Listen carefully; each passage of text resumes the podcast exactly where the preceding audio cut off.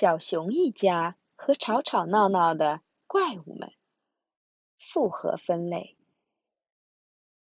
小熊一家在弯弯曲曲的小路上走着，但是走啊走，怎么也看不到人家。爸爸，这里到底是哪儿啊？我都不知道哪儿是哪儿了。不要担心，马上就能看见人家了。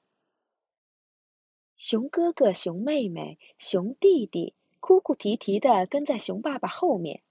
突然，眼前出现了一个大大的城堡。有人吗？富丽堂皇的城堡里什么人也没有，但是有一桌丰盛的食物，看起来好好吃啊，好像是特意为我们准备的。大家都饿了，就开始大吃了起来。就在这时，有一只怪物哐哐哐的走了进来。哦，是两只、三只、四只、五只，加起来一共是二十只。呀，是你们动了我们的食物吗？把我们的派对都搞砸了！赶紧把他们都绑起来扔出去！不对，让他们先尝尝木棒的厉害。就在这时，一个矮个子怪物眨着眼睛走到了前面。我们还是玩猜谜游戏吧，猜猜这城堡的主人是谁？只有五次机会，怎么样啊？好啊，好啊，听起来很有趣呀。万一猜不出来，还能惩罚他们。怪物们拍手叫好。好啊，好啊。那。先问谁呢？怪物们扫了一眼小熊一家人，熊爸爸突然打了个喷嚏，熊妈妈紧紧搂住熊妹妹，熊哥哥挠了挠屁股，都在装像。这时，熊弟弟满怀自信的站了出来：“让我来猜吧！”哈哈哈，你这个小不点儿要猜？怪物们觉得太可笑了，差点笑破了肚皮。熊弟弟问了第一个问题：“这个城堡的主人是不是头上有角啊？”“对，是有角。”这是根据头上是不是有角来对怪物进行分类的方法。怪物们你一言我一语的说个不停。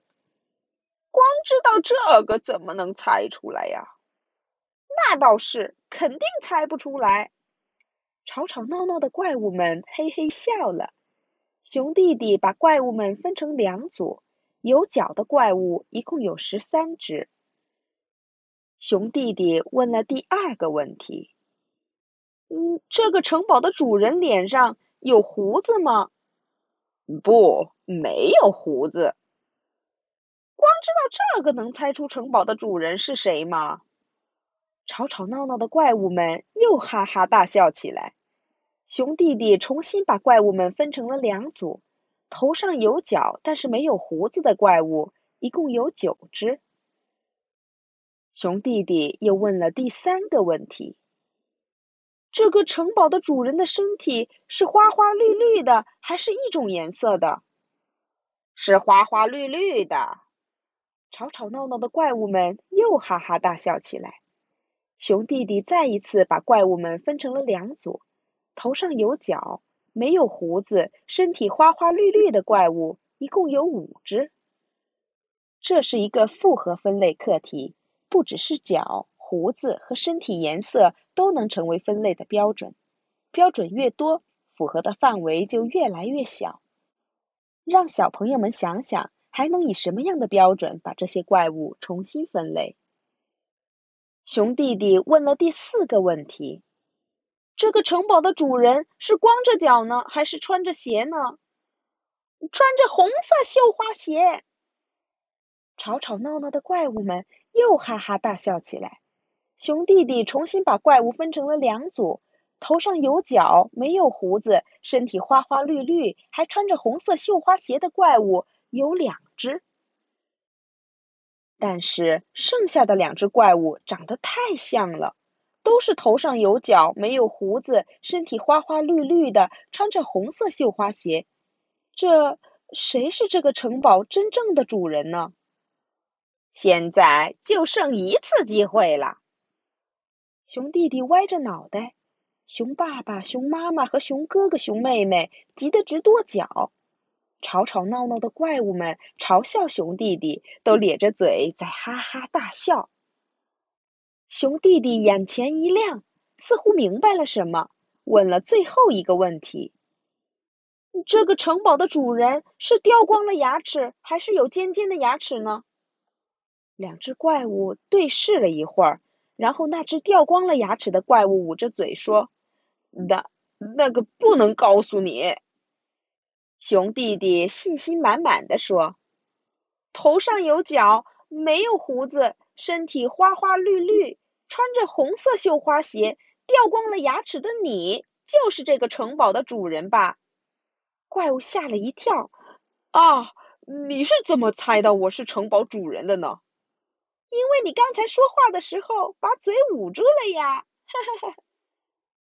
猜到了这个城堡的主人是谁，现在我们可以走了吧？小熊一家得意洋洋地走出城门的时候，怪物喊道。别走，就想这样走了？和我们一起玩吧，今天是我生日。其他的怪物都赞同了头上有角、没有胡子、身体花花绿绿、穿着红色绣花鞋、掉光了牙齿的怪物的提议。好啊，好啊，好的，好的。二十只怪物和小熊一家度过了热热闹闹的一天。用两个以上的标准进行分类的复合分类。复合分类是同时考虑两个以上属性进行的分类。事物有很多特性，但由于幼儿期的孩子只注意最显眼的那个，所以他们缺乏同时考虑几个属性的能力。所以刚开始时，最好把最显著的特征作为标准进行活动，再逐渐把分类标准详细化。然后把两个以上的分类标准一起展示出来，让孩子体验复合分类的过程。讲复合分类时，由于孩子很难考虑到两个分类标准，如红色且圆形、长有胡须的黄色怪物等，因此先按第一个标准分类之后，再按第二个标准进行第二次分类。要引导孩子在日常生活中反复进行分类活动。家里的物品、玩具和零食等都是复合分类活动中很好的道具。